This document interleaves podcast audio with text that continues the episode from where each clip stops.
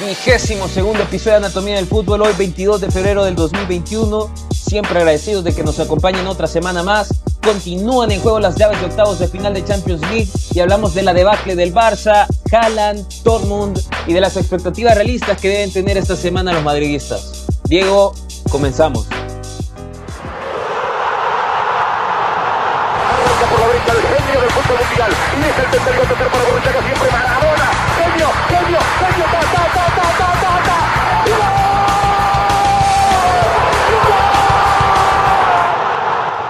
Bienvenidos nuevamente a otra edición de Anatomía del Fútbol. Este es nuestro episodio número 22 el día de hoy.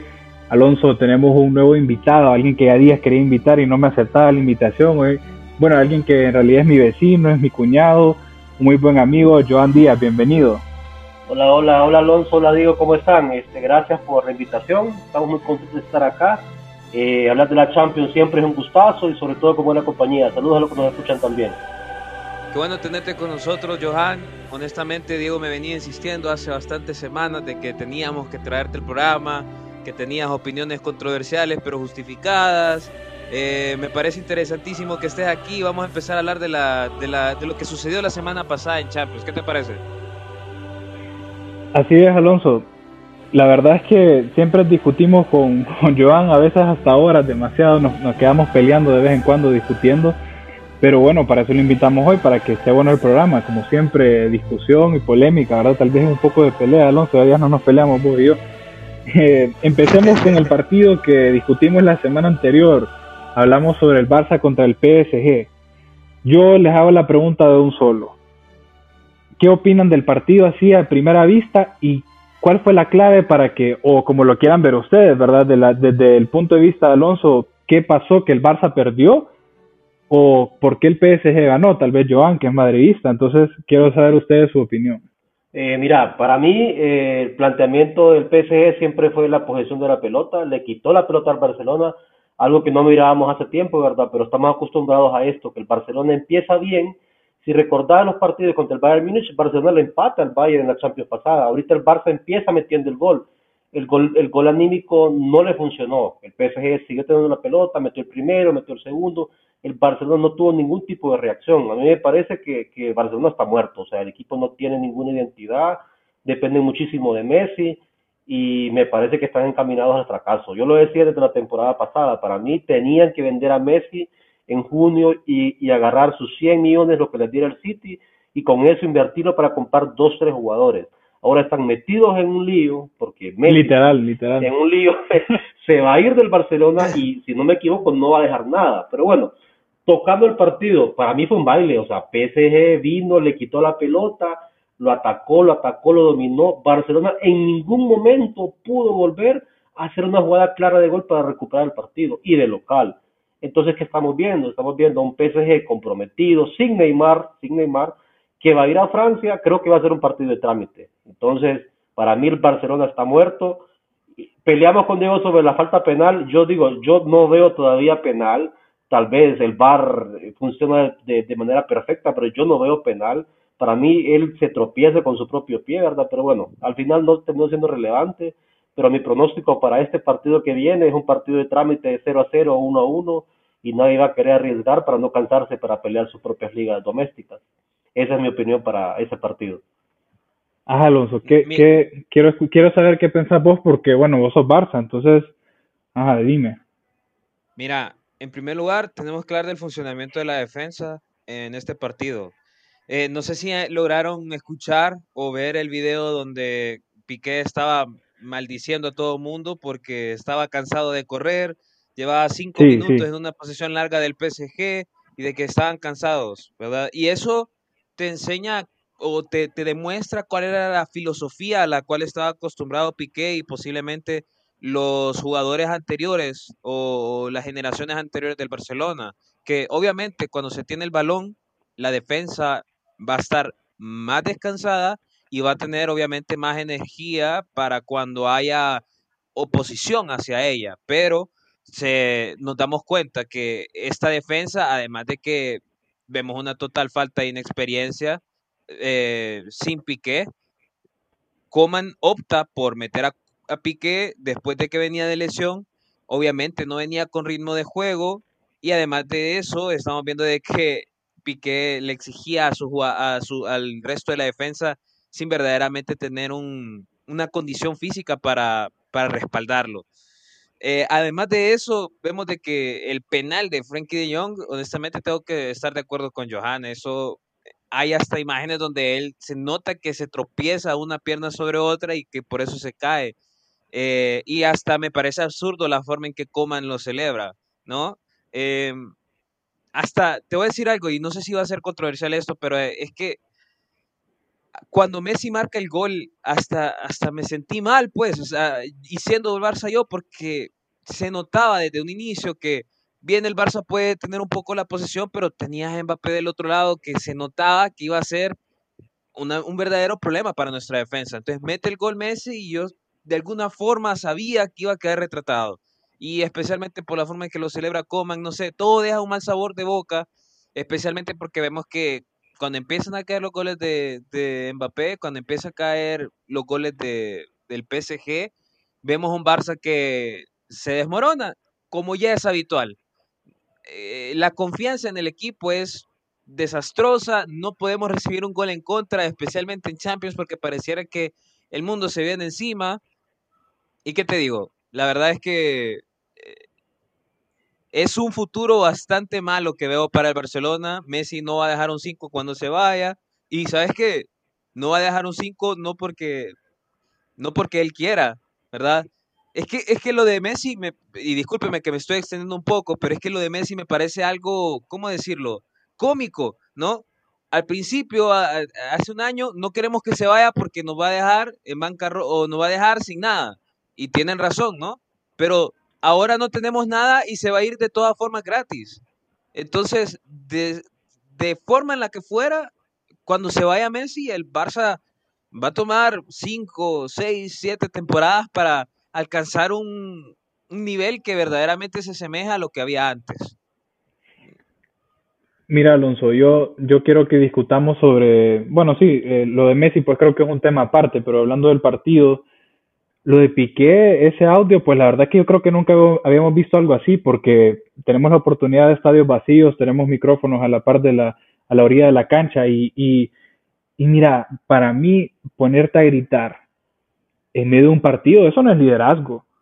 O sea, Piqué se estaba quejando, pues, o sea, ni siquiera es como que digan, hey, hagamos esto, vamos, sino que empezaba a decir malas palabras, o sea, eso no es liderazgo, Alonso, eso es decir, hey, llevo tantos meses sin jugar, nos están bailando, y ¿sabes qué es lo peor? Que todo eso fue antes de que terminara el primer tiempo. ¿Y sabes cuánto iba el partido? Iban uno a uno, Alonso. Y parecía que ya iban perdiendo 4 a 1. Y yo te voy a decir otra cosa. Bueno, no sé, la mayoría que escucha este podcast sabe que yo no soy ni, ni Barça ni Madrid. Pero cuando vos miras el resumen del partido, el resumen extendido, si vieron el partido, realmente que ese partido fácilmente pudo haber quedado 2 a 2, 3 a 2, incluso un, 4 a 3, tantas oportunidades. Dembélé tuvo una, Griezmann tuvo otra.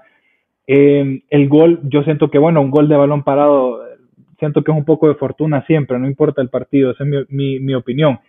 Y también el último gol, ya hace 4 a 1, el Barça pues creo que no manejó bien los tiempos, no pensó, bueno, un 3 a 1 es, es rescatable, si nos meten otro nos matan y pues se fueron con todo hacia arriba y en el contragolpe los mataron. Entonces, creo es no es congruente que yo te diga el resultado no no va de acuerdo al partido porque sí el PSG fue muy superior y creo que que eh, lastimosamente el Barça es un equipo tan grande que hablamos más de las fallas de, del equipo en sí que hablar de las cosas buenas que hizo el PSG que jugó un muy buen partido. Estamos viendo un equipo que llegó a una final que tiene un técnico que llegó a una final y ese es bueno ese, esa es mi observación del partido verdad mira yo te quiero debatir un poco lo de Piqué eh, se vio feo por la situación del Barça y el resultado. Cuando ves el audio después se ve feo.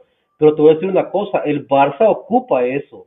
El Barça ocupa que alguien alce, la voz. Todos sabemos que Messi criticado porque, porque no tiene el sentido de liderazgo de, de, de, hablar en momentos difíciles. Y Piqué lo hizo y tal vez por eso lo metió Koeman, ¿verdad? Para que él liderara la defensa porque sabía que iban a sufrir. pero, lo hizo pero ¿qué hizo gritar?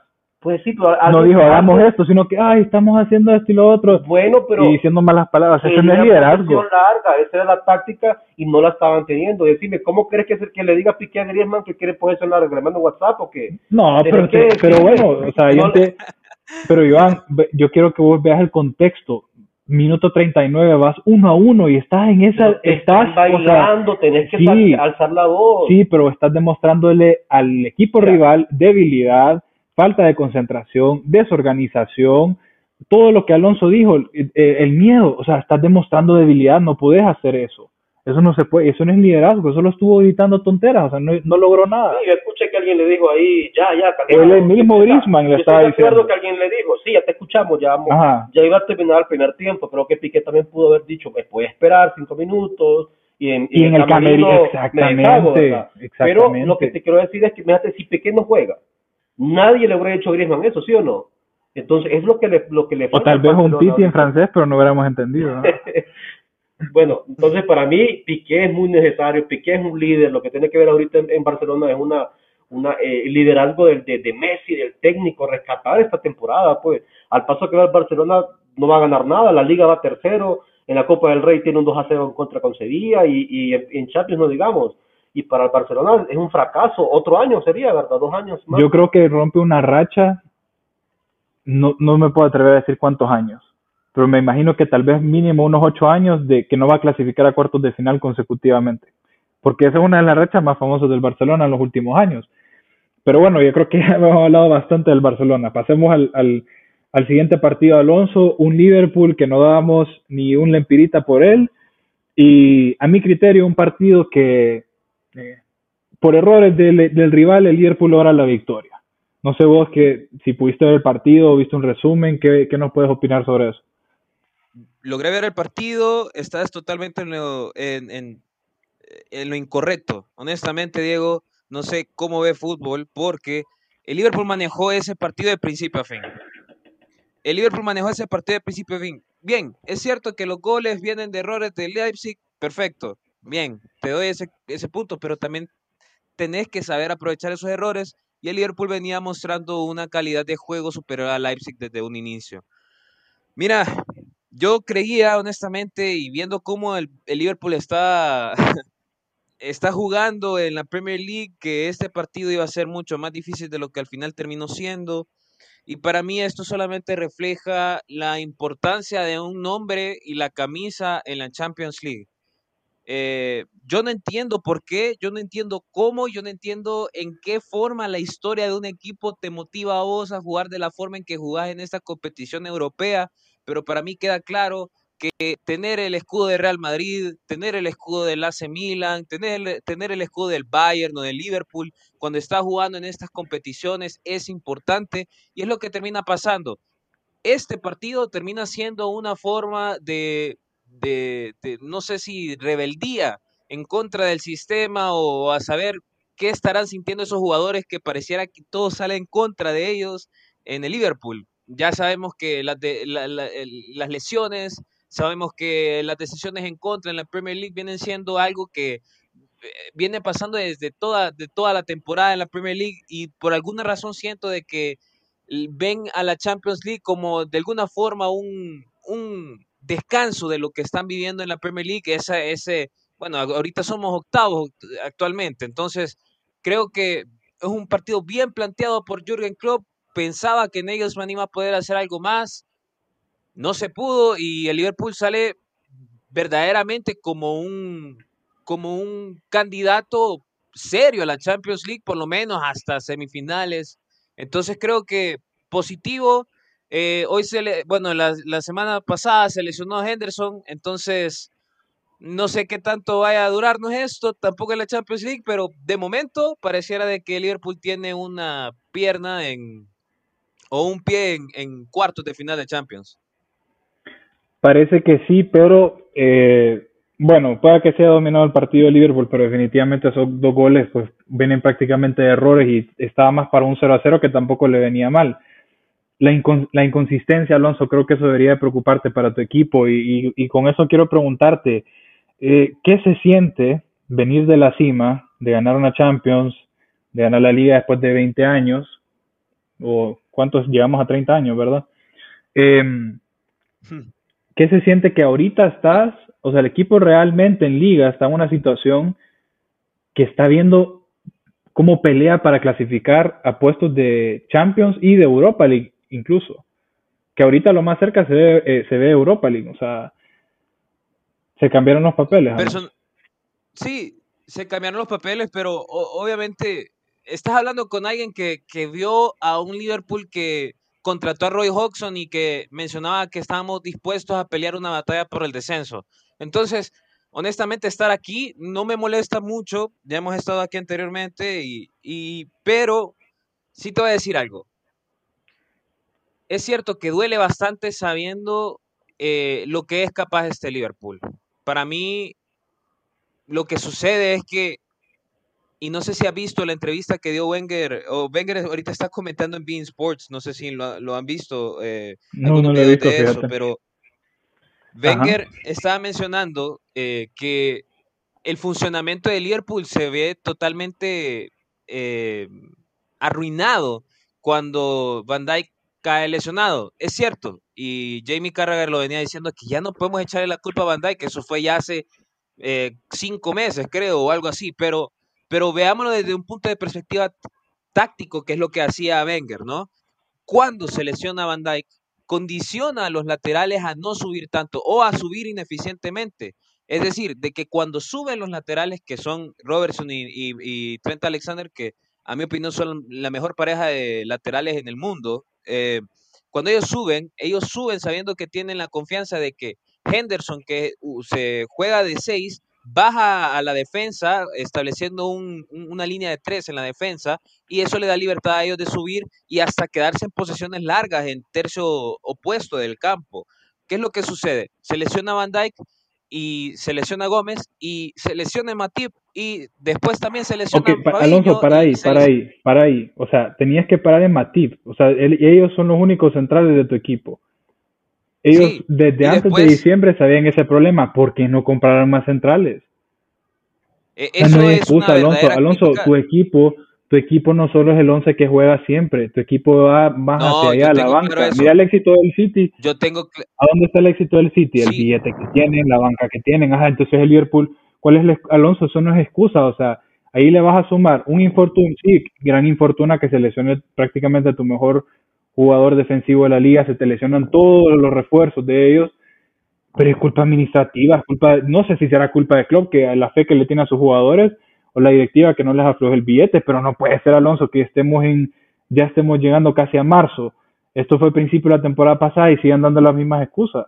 No, yo creo que, que me pongan en el, en el lado del club, pues es bien difícil venir y fichar otro central, porque creo que Liverpool tiene cuatro centrales de buena, de buena categoría. Tal vez, todos. tal vez pensaron que se iba a recuperar uno a tiempo o que podían suplirlos y, y que no iba a ser necesario. Recordad que no te puedes quedar después en mayo con cinco centrales buenísimos porque tenés que venderlos baratos. Eh, Mejor que sobre que falte. Ahorita están en una crisis. Alonso, ¿cuántas parejas dijiste que de centrales que ha tenido Liverpool? Más de, más de 15.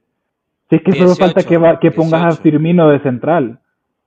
Y no me quiero y no quiero que hablemos tanto de esto, Alonso. Hemos hablado demasiado de esto. Mejor, mejor avancemos. ¿Te parece? No, espérame. Un último punto. Un último punto. Es que Johan tiene toda la razón del mundo. Tenés que ponerte del lado del club. Tenés que ponerte del lado del club. Mira, vos puedes decirle que, que, es una crítica contra FSG, que son los dueños de Liverpool y que no compraron un central extra. Perfecto, bien, bien puedes decir eso, pero vaya, ¿qué tal si se hubiesen lesionado a la mitad de los que se lesionaron? Que por lo menos hubieses podido ir cambiando las parejas de centrales con, y, y adicionado uno de experiencia. El Liverpool viene jugando tres meses y central. Si tenés un central, un central natural, un central natural en en tu campo que juega con, con uno que no sea de la misma talla o un mediocampista, lo que sea, por lo menos le puedes dar forma, pero ahorita Klopp se ve obligado a tener que educar a dos centrales que acaba de comprar en invierno para jugar como lo hacía Van Dijk y Joe Gómez que venían entrenando juntos desde hace tres años. No se puede. O sea, para mí que voten esta temporada está bien y traten de llegar a Champions. Llegar a Champions es la, es la clave y vamos a ver qué pasa la otra temporada. Bueno, Alonso, por lo menos tener de consuelo que llegaron con Carius a aquella final. Creo que eso es peor que no tener centrales, así que tenés fe. Salah, si te meten cuatro, Salah que te meta cinco, esa es la clave. Eh, bueno, avancemos. Quiero que hablemos de la sorpresa de la semana, que fue ese Porto Juventus. Bueno, por lo menos yo creo que todos estamos de acuerdo, Alonso, la semana pasada cuando discutíamos con Ángel sobre este partido. Eh, de verdad que la Juve, pues, eh, se repite la historia de muchos partidos de esta temporada. una Juventus con falta de carácter, tal vez que, que se los comieron tácticamente. Un cristiano que apareció al último minuto pidiendo un penal, de ahí pues no, no, no se vio mucho. Creo que Chiesa le dio vida a la Juve con ese gol porque un 2 a 0 en una ida pues creo que es bastante difícil. Eh, creo que van a perseguir a la Juve ese, ese fantasma la temporada pasada contra el Lyon, no sé. Está complicado ese, ese, ese primer gol. Ahorita pues casualmente estamos, con Joan estamos juntos, estamos viendo la, la el resumen, ese gol que regala. ¿Quién fue ahí, Joan? El, el, el, iraní, fue... no nombre.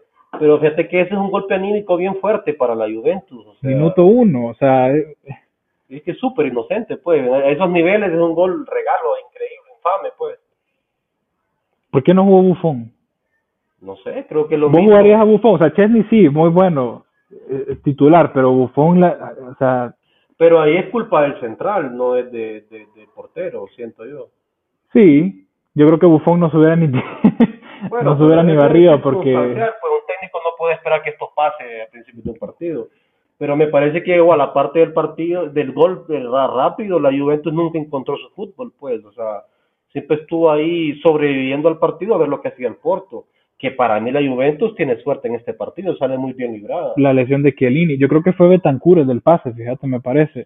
la lesión de Chiellini, la verdad es que la Juve le costó levantarse. Eh, un Porto que, bueno, no le damos mucho mérito por el grupo del que venía, pero la, yo pienso que la Juve la tiene bien complicada, fíjate, esa, esa eh, sanción de Danilo para el siguiente partido. Danilo, aunque, aunque parezca tontera, es muy importante para el sistema de la Juve. Cuando ellos atacan, Danilo se queda como un tercer central ya que los contenciones pues quedan un poco más libres. Entonces, también como criticaste a Liverpool, ¿dónde está Dybala? ¿Dónde están no, lesionado como siempre. están las joyitas que tienen que aparecer en este momento? Sí, que, bueno, quién pudo aparecer. Cristiano resuelva cada, cada eliminatoria. Sí, pero imagínate, es que viene del planteamiento, Morata en la banca, ¿no? Kulusevski en la banca, ¿no? O sea, tus mayores armas, eh, un partido conservador, no sé Pirlo, la verdad, no sé qué esperar. Imagínate, yo veo tantos escenarios, veo eh, un 3 a 0 en, la vuelta que gane la Juve o que queden eliminados con un empate, tantas cosas, un equipo tan inconsistente. Yo creo que aquí de verdad que tiene que pesar la individualidad de Cristiano, así como la temporada pasada. Pero si vos ves el segundo gol del Porto, es otro madrugón. Sí, o sea, el minuto uno, pero el segundo tiempo. o sea, eso habla de la Juventus, están dormidos están dormidos, los dos goles idénticos, a los 20 segundos de cada tiempo. Sí. Bueno, Alonso, no sé vos, es que vos no sos muy fan del calcio, del, del calcio, como le decís vos. ¿Cómo fue que le dijiste la calcio? Para mí la Juve lo mata. En el, segundo partido la Juventus va a remontar. No doy a la Juventus como candidato al título en Champions, pero sí creo que sobre el Porto pueden pasar. El Porto es un equipo ahorita que está rearmándose, no tiene mucha fortaleza anímica, emocional. Creo que se va a ir a caer a Italia y yo pronostico aquí 2 a 0. Pues, va a ser cerrado por, porque un 2 a 0 siempre va a tener ese, ese, ese, esa esperanza el Porto metiendo un gol, ¿verdad? Pero no le veo. Creo que el Cristiano va a ser otro. Creo que va a ser un partido totalmente diferente. Y lo veo al revés. Lo veo a la Juventus con siete ocasiones de gol y, y encima del arco del Porto. ¿Siete por la camisa de Cristiano? ¿O fue casualidad? Es un mensaje subliminal. Yo creo, sí, eh, mira, en estos momentos, perdón Alonso, Cristiano creo que es aquí donde, sal, donde sobresale siempre. O sea, en los momentos que se recuerdan esa eh, eliminatoria cuando perdieron la ida contra y Cristiano le cerró la boca a todos. O sea, eso... Pero él lo puede hacer una vez y tal vez lo haga contra el Porto la siguiente semana, entre dos semanas, tres semanas, pero no lo va a poder hacer siempre. Y es lo que los Juventus tiene que aprender. A, a, confiar en que venga Cristiano ya va de salida, sí. Ah, Alonso, me decías. No, te digo de que no sé si pecamos de, de, confiados la semana pasada con Ángel cuando mencionábamos de que Juventus debería haber tenido la mayor parte de la iniciativa en el juego a pesar, a pesar de estar en Portugal. Eh, recuerdo haber mencionado que la Juventus nunca había encajado un gol en Dragao y pues al minuto. Este, Sí, se dio al minuto. Pero eh, estamos hablando de que yo creo que en este partido, si ves cuándo ocurren los goles, gol, gol, primer, el primer gol del Porto al minuto y el segundo gol del, del Porto antes de los tres minutos después de que iniciara la segunda parte. Son goles de camerino. Sí, madrugones, sí, claro. Sí, son goles de concentración. Son goles de concentración. Estoy más que seguro que de haber tenido algún tipo de preparación mental suficientemente, eh, ¿cómo decirlo?, efectiva, de que hubiésemos visto una Juventus que hubiese pasado por encima o por lo menos mantenido una portería cero, exacto, e, en, en Dragao. Entonces, Mr. Champions es Mr. Champions, Diego. Estoy cansado. Yo creo que si algo nos, nos, ha demostrado en los últimos pasados meses es de que vos nunca debes apostar en contra de, de, esa gente que tiene un verdadero espíritu ganador. Lo vimos con Tom Brady en el, en el Super Bowl, lo vemos con, con, Novak Djokovic ahorita en Australia, lo vemos también con, con tantos jugadores. Yo creo que Cristiano Ronaldo entra en esa categoría entre en la categoría de jugadores que va a ganar. Vamos a ver qué pasa en la segunda, en la segunda vuelta. Como decía Johan, el, la Juventus sale bien librada, sale de una forma, o sea, sale en condiciones perfectas. Si vas a tener un mal partido, salí con un 2 a 1.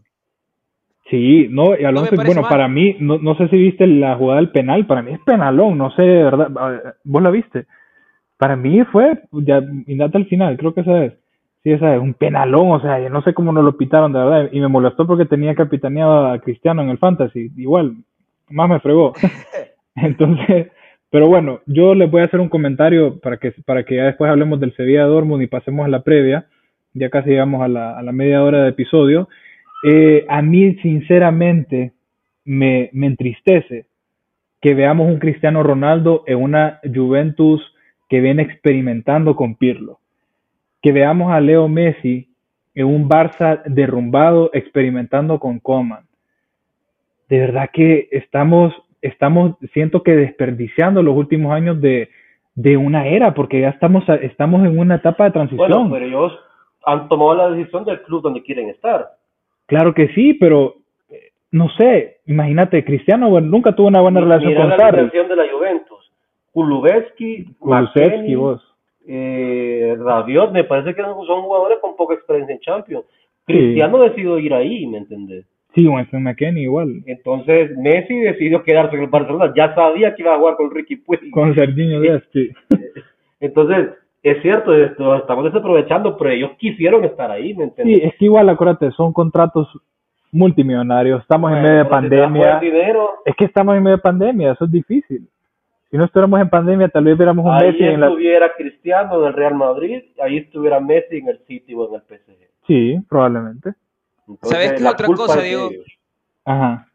Otra cosa que creo que vos estás malinterpretando es que como crecimos en un ambiente donde el Barcelona y el Real Madrid eran tan dominantes año tras año, tras año, tras año, que no nos damos cuenta de lo especial que eso es en, en, en un contexto más histórico no sabemos que, o bueno, vos creciste también viendo al Manchester United que ganaba la liga inglesa cada dos temporadas, mínimo, pero no sabemos de verdaderamente lo especial que eso es. El verdadero ciclo de, un futbolista o de equipos es, sabemos, un sube y baja. Tienen que darse tantas cosas bien en tantos lugares para que una temporada sea verdaderamente buena para un equipo que lo que hizo el Real Madrid en la última década, lo que hizo el, Barcelona a principios del, milenio y lo que venía haciendo el Manchester United desde hace, desde los 80, más, desde los 90 más que nada, es algo que es invalorable, es invalorable. Ahora, que, que estemos desperdiciando los últimos años de Cristiano y Messi, por, probablemente, pero es normal, así se supone que sea el fútbol. Creo que todas las figuras mundiales, creo que si vos ves la carrera de Zidane, si vos ves la carrera de Figo, de Ronaldo, de Beckham, creo más bien que Cristiano y Messi están teniendo un digno cierre de sus de sus Sí, jugando al, mayor nivel en, en sus últimas edades. creo que solo Zidane cerró, porque Zidane se retiró del Mundial en la final. Zidane cerró de cabeza. La MLS, Figo terminó en el en el Inter, luego en Qatar, creo, o sea, si, bueno, Iniesta en Japón, Xavi Hernández creo que también eh, tuvo un pasado ahí, terminó su carrera en, un equipo de... en Arabia, en Arabia. Pero creo que Cristiano y Messi, o sea, y no, no lo damos por todavía Cristiano por terminado, pues creo que Cristiano... No, para nada, yo, yo le doy uno o dos años más. Dos, dos le daría a Messi también. Bueno, nos falta un partido más, el Sevilla contra el Dortmund y luego vamos a pasar a la previa de los partidos de esta semana. Alonso, lo que, lo que discutíamos durante la semana, la Champions de verdad que es, es, eh, es especial, es, eh, ¿cuál sería la palabra? No podemos, inesperada. o sea, no podemos predecir qué va a pasar, es imposible, siempre va a haber una sorpresa.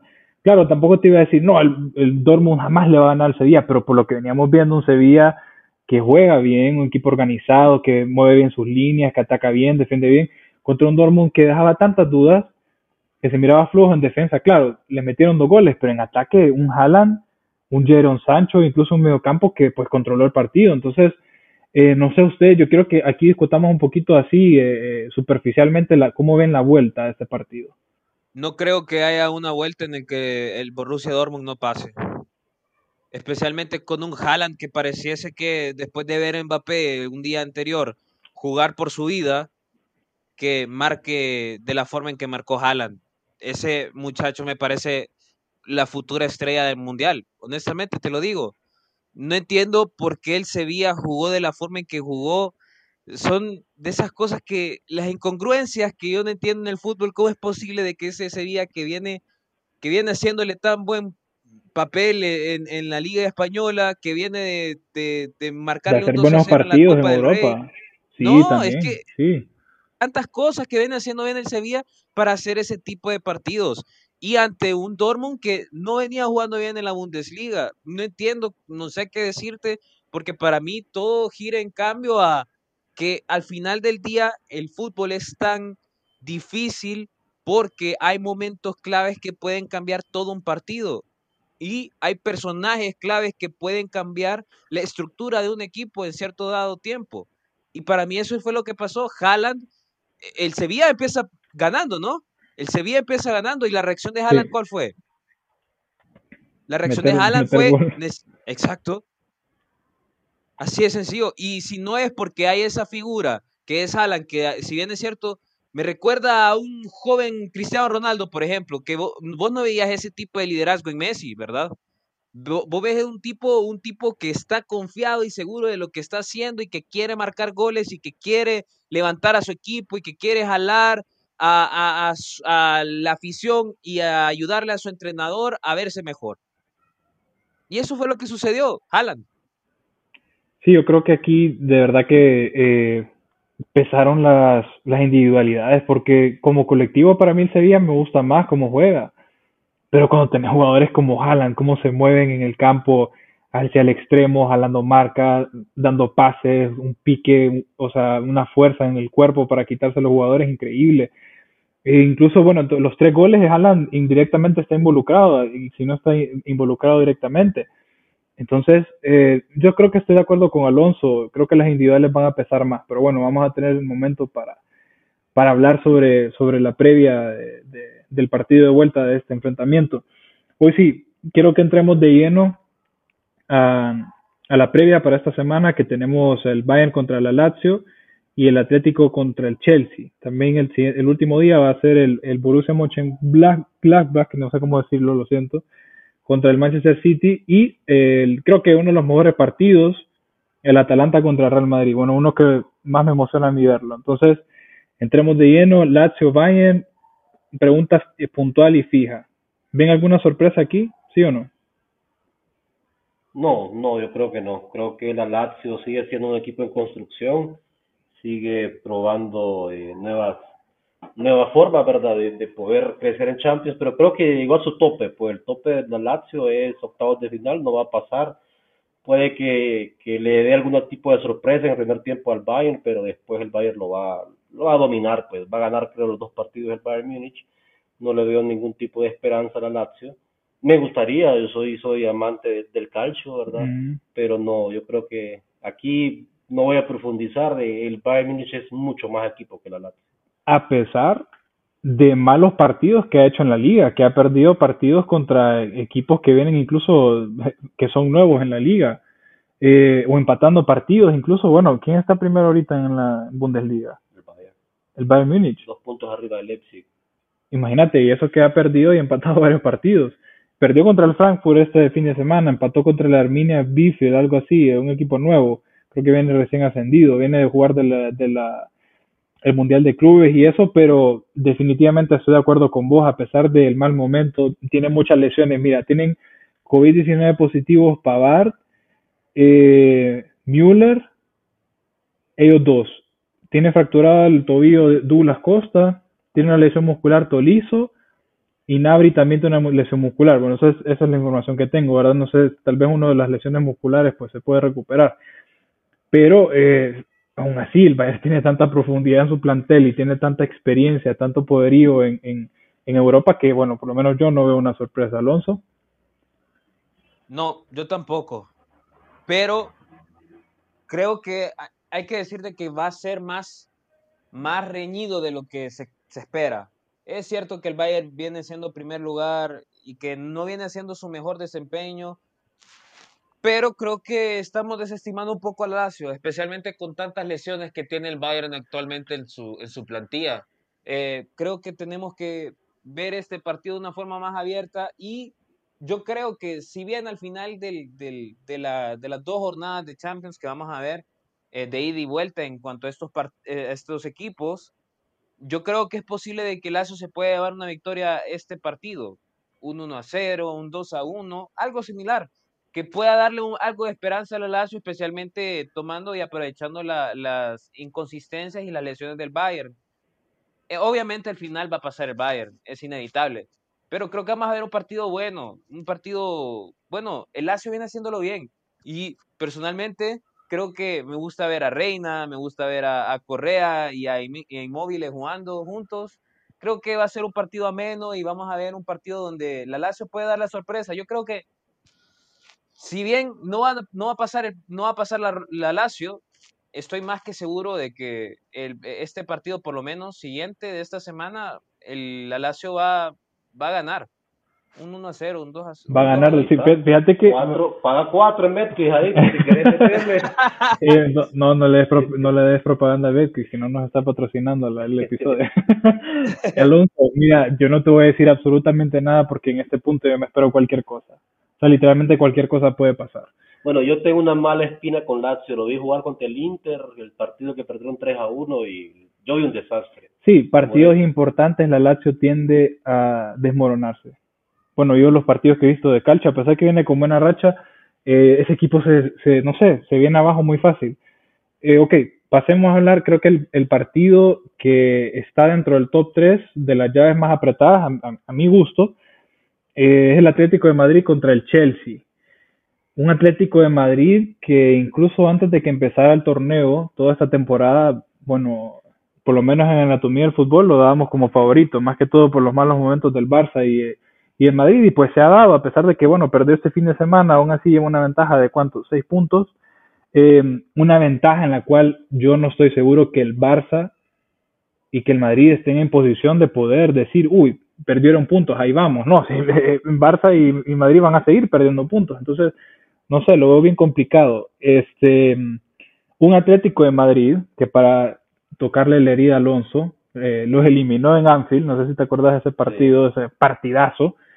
Eh, no sé, creo que va a pesar bastante la experiencia de muchos jugadores en el Atlético, la experiencia de Diego Simeone y la inconsistencia que tiene Tuchel ahorita, que está, está en el mismo lío de, de, de Lampard, no encuentro un 11, Alonso, no sé vos, bueno, vos y yo que somos más, más pegados a la Premier, porque la verdad es que Iván no es muy, no es mucho de la Premier. Lampard está en el Chelsea. No, no, Tuchel, te digo que nosotros siempre mencionábamos que Lampard no encontraba un 11, siempre tenía un 11 distinto, y Tuchel, pues bueno, viene empezando, no, no lo vamos a culpar.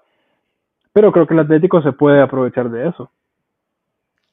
No. Yo creo que Fíjate. dale ojo, Alonso ok, fíjate que creo que este partido, el Atlético viene de perder puntos, ¿no? En la liga. Ya el Real sí, en Madrid... casa, primera derrota en casa, Alonso, perdón, primera derrota en casa desde diciembre de 2019. Bueno, en se, liga. se perdió una racha. pero viene haciendo partidos que está poco a poco desinflándose. Me recuerda siempre lo que dice nuestro amigo Alejandro de que el Cholo es un perdedor. No estoy de acuerdo del todo, pero sí me parece que es posible de que la confianza de este equipo y de que ese buen buena racha de, de, juegos que venían que venía apareciendo desde que, que el Atlético de Madrid ya era campeón de la liga, puede verse afectado. Y vemos por el otro lado un Chelsea que se ve poco a poco que verdaderamente cuando se cuando ese tipo de jugadores que tenía o del calibre de jugadores que tenía el Chelsea se ve acompañado de un entrenador experimentado y no uno amateur como verdaderamente lo es Lampard que empieza a jugar mejor, empieza a jugar mejor. Entonces, si nos vamos simplemente por cómo viene cada equipo y las circunstancias alrededor de ellos, yo creo que el Chelsea tiene una verdadera posibilidad acá. Yo creo que el Chelsea, el Chelsea puede ganar este partido, puede ganar esta, esta llave, va a pasar, es más, lo voy a decir ya, el Chelsea va a pasar de esta llave y lo que va a suceder en cuanto a eso es de que el Atlético va a verse forzado a mantener la, diferencia de puntos en la liga y va a terminar siendo campeón, pero creo que el, el Atlético de Madrid, si quiere ganar algo esta temporada, lo que conviene increíblemente es salir de la Champions.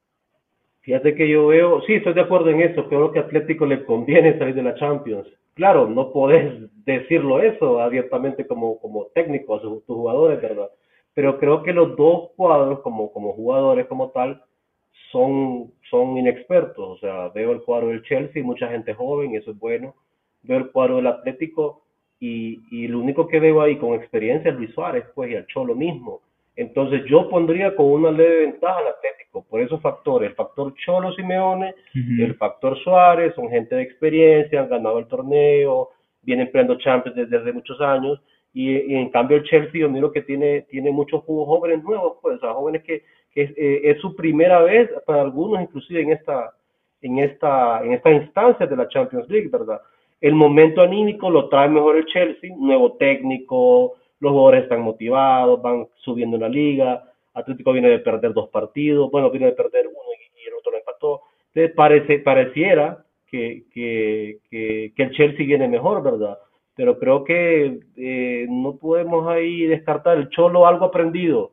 El Cholo en, en, en, es malo para mí en liga, en, en, en, varios partidos en un año, pero el Cholo es muy bueno para las llaves, eh, digamos, que son solo a dos partidos. Pues creo que el Cholo no le molesta quedar 0 a 0 los dos partidos e irse a penales. Y, y era su táctica, puso a los jugadores a patear penales todas las dos semanas.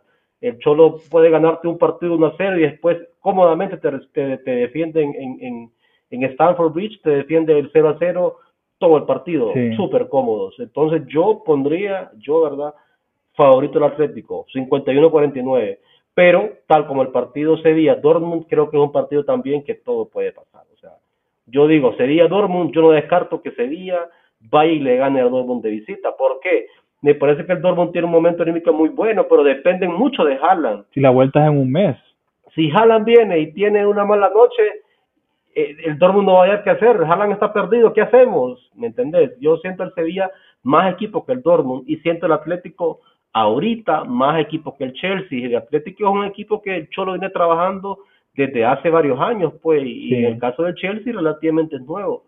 Sí, aunque tú que creo que no, no, fue malo en Europa, bueno, llegó incluso a la final, partidos difíciles tuvo que enfrentar. Yo creo que me voy con, con Joan, con lo que dice Joan, yo veo incluso un partido un 0 a 0, el la ida, como le gusta al Cholo, y yo creo que la clave del Chelsea es elegir bien sus jugadores. Porque sí, tiene muchos jugadores jóvenes, pero tenés, mira, tenés la ventaja, tenés un arquero español, tenés uno francés, te conviene jugar con el español.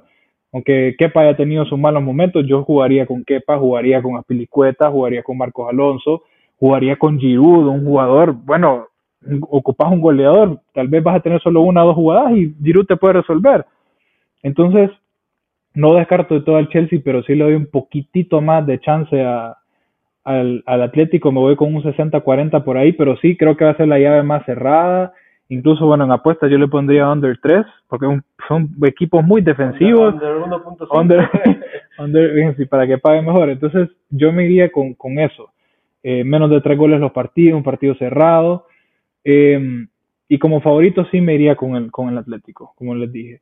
Em, lesiones, cosas importantes, interesantes para este partido, pues el Atlético tiene suspendido a Tripier, que le gusta mucho a, al Cholo jugarlo. Está eh, con COVID-19 Héctor Herrera, eh, Jiménez está lesionado, Carrasco está lesionado, el Chelsea viene con Pulisic, eh, Havertz, Tammy Abraham viene con una lesión y Thiago Silva parece que no juega. Thiago Silva es un jugador muy importante que le puede dar mucha solidez. Imagínate, no es lo mismo jugar con, con Rudiger o Christensen que jugar con Thiago Silva.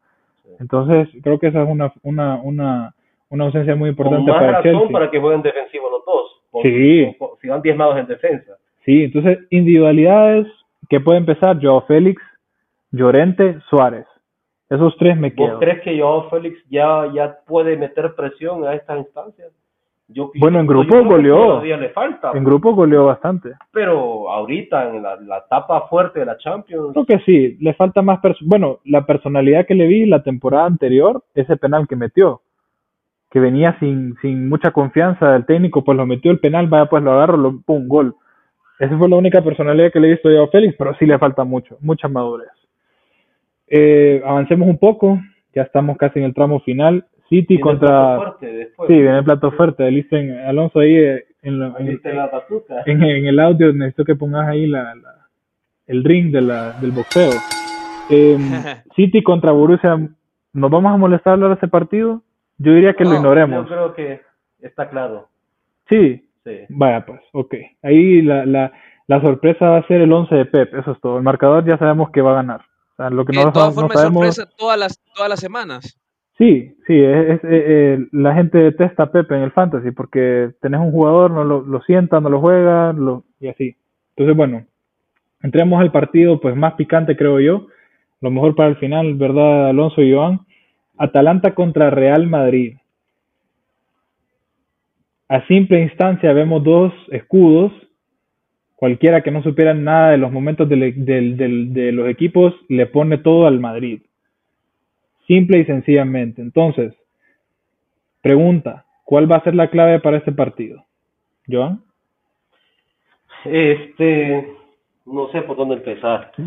Eh, bueno, para empezar la localía, ¿verdad? Atalanta va a proponer más siendo local. No hay público. No hay público, pero te sentís más cómodo en tu casa, donde entrenas siempre.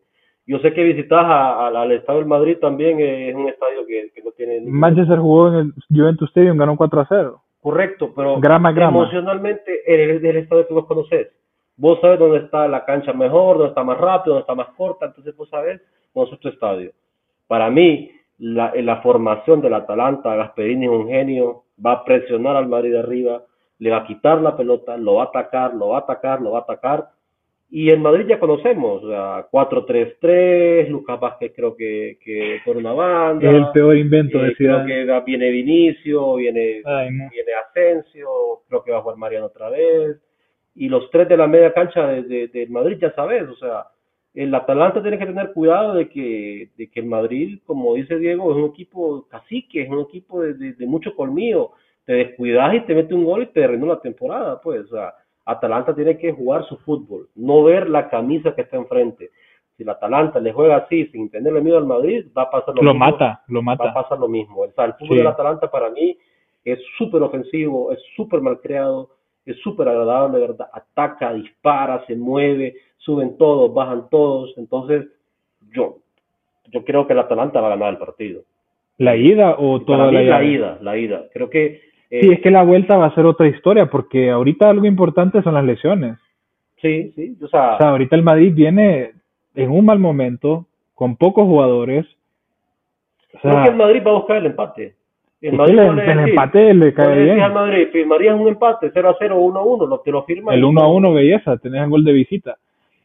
Mira, eh, el Madrid, yo creo que aquí tiene que reinventarse yo creo que necesita incluso pensar jugar con línea de tres. No sé qué tan loco lo ves. Jamás lo va a hacer. Bueno, no recuerdo un partido que siga no puede, puede, hacer. Es que, es que es que no tiene que hacer, no tiene no tiene opciones. Mira, o, dos cosas, o sale con línea de tres o juega con Casemiro de nueve. pero creo que el porque problema, no el problema del Madrid no es en la defensa, porque creo que está va a estar Nacho y Varane. Y creo que va a estar Mendy y va a estar no sé si va a estar. Mira, están lesionados Carvajal, Hazard, Militao, Valverde, Benzema, Marcelo Rodrigo y Sergio Ramos. Bueno, ahí está Lucas Vázquez de lateral derecho.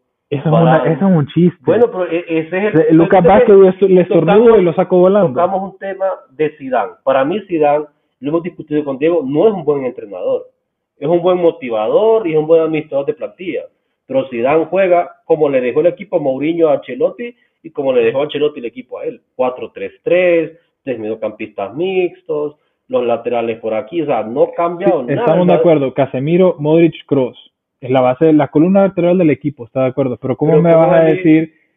¿Cómo, ¿Cómo vas a ¿qué, decir qué va a que inventar? ¿Qué va a inventar? Pero, pero es que, pero es que espérate, Es ¿cómo? un partido que lo van a atacar, o sea, que lo van a someter, que lo van a bombardear. Pues sí, entonces si, si Si vos inventa, sabes, Si se pone a inventar, lo van a masacrar. Y el Ajax le pasó por encima una vez. 4-1 creo que fue. jugando como siempre. Entonces, si vos salís con una línea de tres va a quedar Atalanta, uy, ¿qué es esto? Que jugás con Marcelo, bueno, Marcelo se supone que no va a estar, pero ponerle que jugaras con Marcelo de un tercer central, ¿Y a quiénes vas a poner de laterales? ¿Quiénes van a ser tus- Vázquez es el nato, nato lateral y entonces- derecho. ¿Y Mendy más adelantado o qué? No, es que, es que, es que, ¿Quiénes serían tus tres es que, centrales? es que no sé. Varane, Militao, Messi, Mira, Varane, yo, si Nacho, yo, si yo fuera Zidane, yo daría forfeit al partido. O sea, si yo, si yo fuera a salir de ese partido con No, pero- Vinicius, con Isco, sin un 9, sin Benzema, o sea, el, el Madrid depende de un, de un delantero que está terminando Es que su carrera. digo, el Madrid va a- Tenemos un episodio en Anatomía del Fútbol que se llama Benzema es el sistema. Ah, O sea, el, el, el, el Madrid va a este partido sin sistema, va sin ánimo, va sin... sin pero es el Real Madrid. es el Madrid, Decime entonces por eso ¿Cuántas eliminatorias no ha tenido Casemiro, Modric? Y, y- que nadie daba un peso por el y Madrid. Que, y, que, y que, bueno, pechas el equipo. Eso sí, la media, la media cancha del Madrid es espectacular. Experiencia Sí. y, y, y si saben manejar el partido, también. Son los que meten los goles. Vos mirás un 2 a 0 ganó el Madrid. Ah, belleza, gol de Hazard, gol de Benzema. No, Casemiro, Casemiro. Bueno, Cabezazo y rebote. sí. 2 a 0 ganó el Madrid. Yo miro la debilidad del Real Madrid en eso, que no va a atacar. Va- va- estamos hablando de lo que pedía Piqué. ¿Cómo va a atacar? que el y no tiene jugadores. se siente cómodo cuando el equipo tiene la pelota. Pero en este caso, los mediocampistas del Madrid no van a poder tener la todo el tiempo. O sea, se la va a tener cara a Vinicius y Vinicius la va a perder. ¿Entendés? Entonces, pero eso es lo que nosotros hablamos ahorita. Estamos en Chantos, todo puede pasar. ¿Qué sabemos nosotros? Vinicius se luce. Si recordás, la última temporada, eh, Vinicius metió el gol definitivo De- contra el Barcelona. Yo, yo apostaría todo el dinero que tengo en el banco. O sea, si hubiera una apuesta que me, que me, que me dijera, Vinicius anota o asiste un gol, o está cerca de alguien que mete el gol, yo he puesto todo mi dinero en el banco de que eso no pasa. Te lo juro. Y no lo hago por molestar a los madridistas. En- incluso Alonso y yo eh, hemos dicho como que no, no vamos a poner estupideces como eso de Vinicius pa' cuando y las canciones de eso de Soria y todo eso. No, no estamos para eso. Pero el Madrid no yo tiene con qué atacar. ¿Con qué ataca el Madrid? ¿Qué va a hacer el Real Madrid si todo le sale mal? Primer tiempo termina y va perdiendo 1 a 0 con el Atalanta y el partido se da así, Atalanta dominando, dominando, dominando. Va a sacar a Vinicio y a quién va a meter. O sea, para mí Zidane no tiene Es que no tiene nada. No, pero es que y, y aunque lo tuviera Zidane no tiene nada de técnico. O sea, Zidane no Zidane es como Troglio, se mata con la misma, con la misma, con la misma. Pero ¿cómo me vas a decir? Es que, es que mira, lo que yo no entiendo es que me digas que Zidane no tiene nada. Si Zidane es el único entrenador en la historia, no me importa quién estuvo antes que él y quién le dejó, es el único entrenador que ha ganado tres Champions seguidas, o sea, Pero nadie ha ganado dos. No importa, o sea, Decime un cambio táctico que hizo Zidane al equipo que le dejó Ancelotti. me pone a Lucas Vázquez de la es cierto, es cierto. es Eh, cierto. ya, bueno, ya te Es contesté tu pregunta. Pero bueno, Bueno, banquear a Modric y, y mal, y le fue mal. Sí, Lucas. Vázquez ha jugado más mal en esa posición que Sí. Está engañado. Ah, bueno, banquear a Modric y jugar con Valverde titular y meter a Modric al 70 que le resuelva Bueno, el partido. Pero, pero darle minutos a un joven como Modric, tiene 34 años, es como una obligación. Bueno, Modric, Modric, balón de oro. Hay dos jugadores en la historia que le han ganado el balón de oro a Messi y a Cristiano. Kaká y Modric. Bueno, discutido.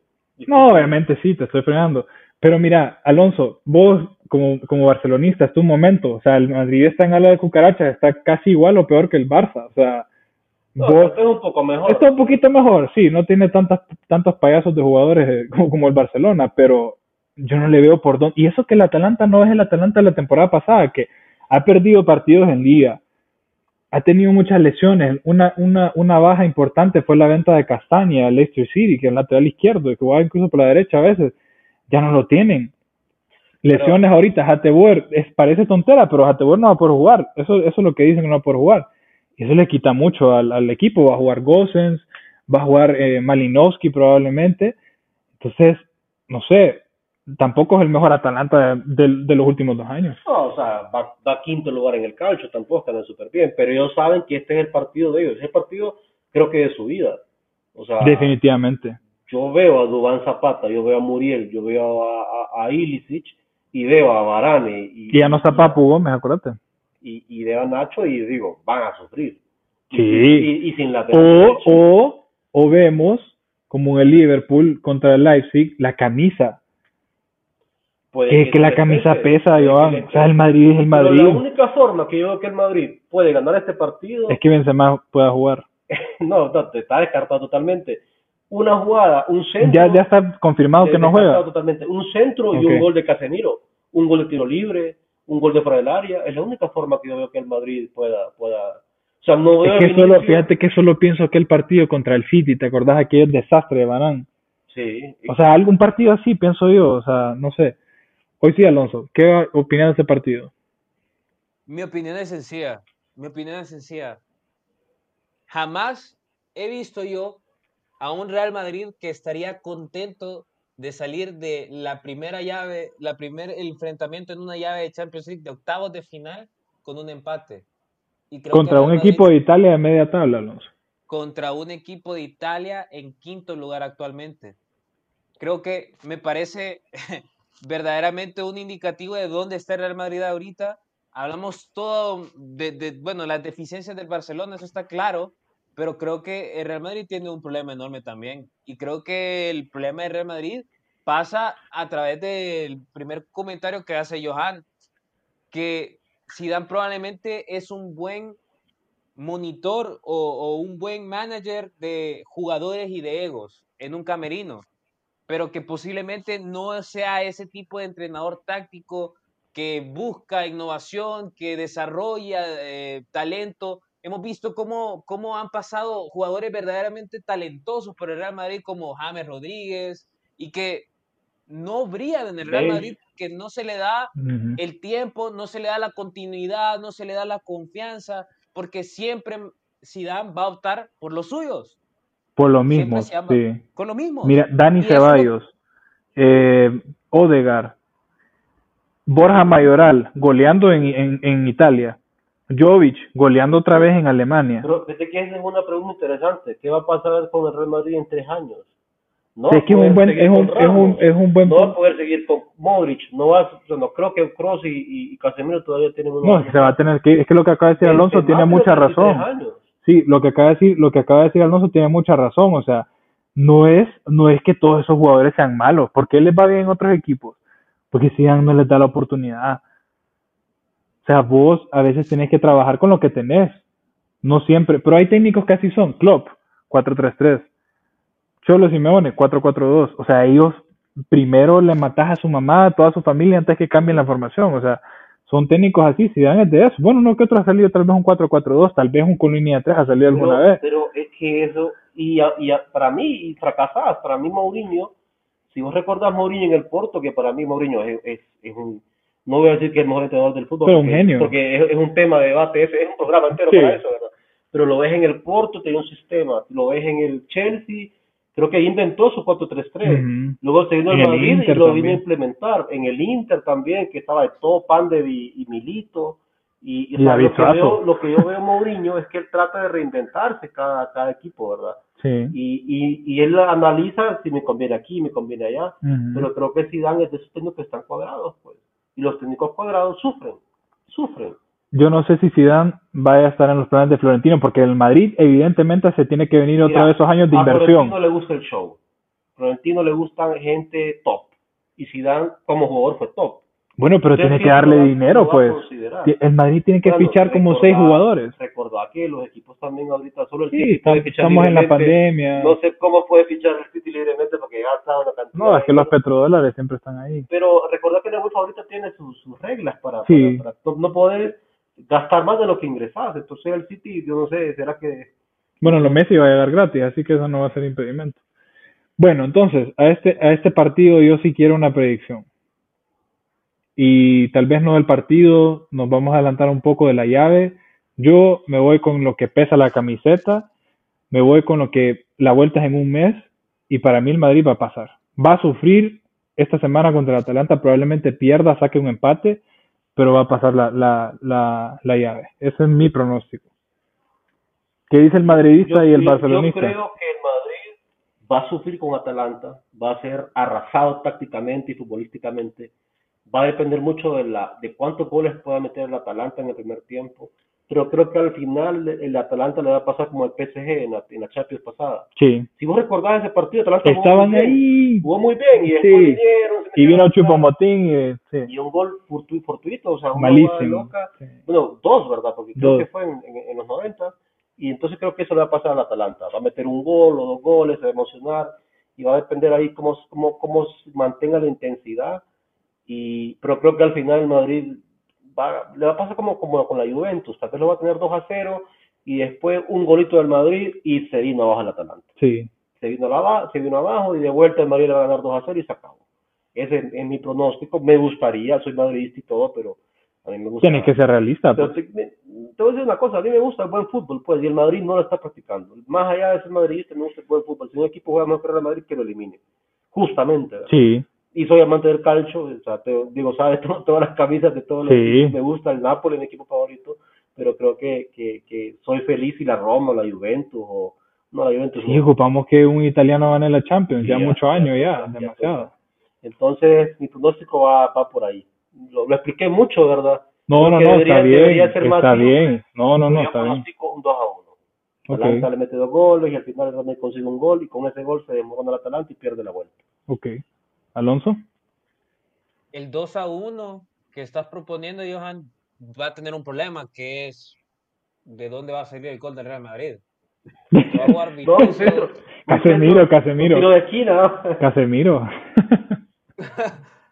Puede ser. Mira, no es que, no es que quiero, no es que quiero ser muy eh, negativo o aprovecharme de la situación actual del Real Madrid, pero sí creo que el Atalanta viene jugando mejor, que tiene un, un planteamiento táctico más interesante que el Real Madrid, que va a jugar con, como si fuera el último partido de su vida y el Real Madrid va a jugar como que es un, es un partido de pretemporada. Especialmente va a aparecer un equipo de pretemporada. Eso es lo que me asusta más por todas las lesiones. Yo creo que este partido, la vuelta no, no sé cómo va a quedar, pero este partido, tengo que estar de acuerdo con vos, Johan, va a ganar el Atalanta. No va a ser abultado, yo creo que un 1 a 0. 1 a 0. Puede ser. No sé, aquí creo que sí sería un buen un over porque siempre en los partidos del Atalanta hay muchos goles. Eh, bueno, no sabemos todavía, Alonso, cómo vamos a plantear el, el, el siguiente episodio, pero sería bueno pues reunirnos de nuevo para hablar de esto. Me gustó mucho este episodio, sinceramente. Espero que los que nos escuchen lo hayan disfrutado también, episodio largo, pero bueno, ha estado bueno esto. Ahorita Ha estado bueno. todos los, los partidos de la Sí, Champions. ha estado bueno. Bueno, a mí, yo, a mí me encanta escuchar podcasts, yo escucho muchos, eh, agarro comentarios de algunos, cosas que me parecen, que no me parecen. Y bueno, para eso estamos, para dar una opinión distinta a lo que escuchamos en todos lados, en Televicentro, en ESPN, en Fox, en, en, en redes sociales, lo que sea. Esto es otra, eh, otra opinión. Entonces, eh, ya para despedirnos, Joan, agradecerte por fin la invitación. Espero que, estés de nuevo otra vez, que te invitemos. Y, y nada, no sé, ¿qué te pareció el episodio? No, perfecto, me parece muy bien. Eh, me gustaría participar nuevamente en el futuro, ¿verdad? Para hablar de no solo de temas de Champions, sino de- del calcio, del fútbol en general y de otros deportes. Y pues felicitarlos a ustedes por el podcast. Eh, he escuchado algunos, no todos, tal vez de los 21 he escuchado unos 4 o 5, ¿verdad? Pero eh, recomendarlos bastante, ¿verdad? Son dos chavos conocedores, eh, como dice Diego, algo diferente, ¿verdad? No escuchar Ujú, a, a los mismos. ujú. Le tiramos a los de ustedes. Sí, el de Caguas que te cae mal. escuchar a Caguas y a Bennett eh, inventándote no ser argentino, escuchar a Relly y estos hijos de TVC que no saben nada porque tienen Twitter y les responde la gente. Me parece a mí, cada quien, ¿verdad? Está bueno, Pero- está bueno. Pero bueno, eh, un gusto entonces. Eh, viva el calcio. Esperamos que un italiano pueda ganar esta Champions. y pues también le entramos a temas de, de, de, la semana pasada la NFL, fútbol sí, claro. Eh, fútbol argentino, ahorita Boca River es súper interesante como está el argentino. Fútbol mexicano también, hay que, hay que, hay que meterle más temas al podcast, definitivamente. Sí, yo creo que aquí en Honduras es bien, es bien difícil, pues, porque aquí la gente solo sabe Madrid y Barcelona, ¿verdad? Sí, pero no, no creas, hay mucha gente que sí ve. Y pues sobre todo que este año, no sé, ojalá se pueda lo de, los, lo de la Eurocopa, de la Copa América, no sé. Sí, ojalá. Cómo queda, ¿verdad? Bien difícil con el COVID, ¿verdad? Pero ojalá que se pueda dar. Ocupamos eso, creo, para algo diferente. Y pues, eh, gracias por la invitación nuevamente, ¿verdad? Y pues, eh, felicidades por el programa, por el, por el, por el podcast, por los temas. Eh, no es fácil llegar hasta el 22. Yo tuve un podcast y llegué hasta como el 15, ¿verdad? Es muy complicado, ¿verdad? Y pues eh, agradecerles y desearles lo mejor, pues desearles muchos éxitos. Gracias, sí, ojalá pueda ser parte más de los episodios. Y Alonso, no sé si tenés palabras de despedida.